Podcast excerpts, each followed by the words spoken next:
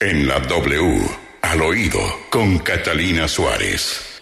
Catalina, son eh, las nueve de la mañana, trece minutos. ¿Qué, ¿Qué le preocupa hoy? Buenos días, Julio. Y hoy al oído tengo la pelea que existió entre José Félix Laforí y el representante liberal Juan Carlos Lozada. Arranquemos. El pasado lunes, frente a la sede de Fedegan en Bogotá, existió lo que fue una protesta pacífica y en absoluto silencio por parte de algunos activistas y ciudadanos. Lo que no era muy pacífico y lo que no le gustó a muchos fue el mensaje que elevaron frente a las oficinas. El mensaje era uno solo, Fedegan igual a muerte.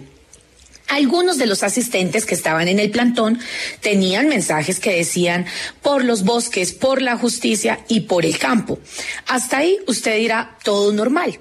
Lo que sucedió es que el presidente de Fedegan, el doctor Laforí, escribió dos trinos. Entre esos, uno que causó bastante polémica, en el que mencionaba a dos personas, según él, que asistieron al plantón con nombre propio y hasta con las placas de los carros.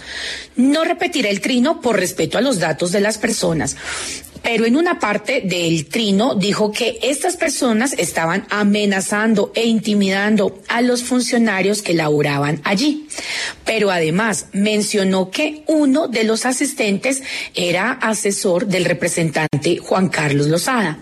Por eso, hoy en Al Oído tenemos como invitado al representante Juan Carlos Lozada, a quien le preguntamos, representante, ¿por qué es tan delicado el trino del presidente de Federán? Escuchemos. La razón por la que nos preocupan los trinos de José Félix Laforía, los activistas que estuvimos protestando en frente de Fedegan en contra del maltrato animal que implica su industria, por supuesto, los nexos de esta industria con la deforestación, los nexos eh, de esta industria con eh, grupos ilegales y demás, es porque cuando él trina de esa manera, eh, revela las placas de los carros como si nos estuvieran perfilando y demás pues es porque ponen en riesgo la vida de esos activistas. Ya nos ha tocado vivir, por ejemplo, el exilio de Francisco Vera Manzanares por ataques cibernéticos.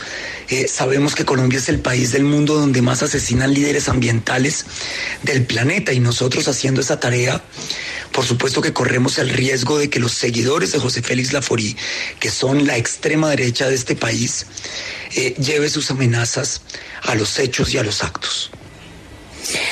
Así las cosas, al oído les digo, recuerden que protestar es un derecho, que hacer un plantón no tiene nada de violento y que generar algunas etiquetas en un país tan polarizado y violento sí puede costarle la vida a las personas. Soy Catalina Suárez y esto es Al oído.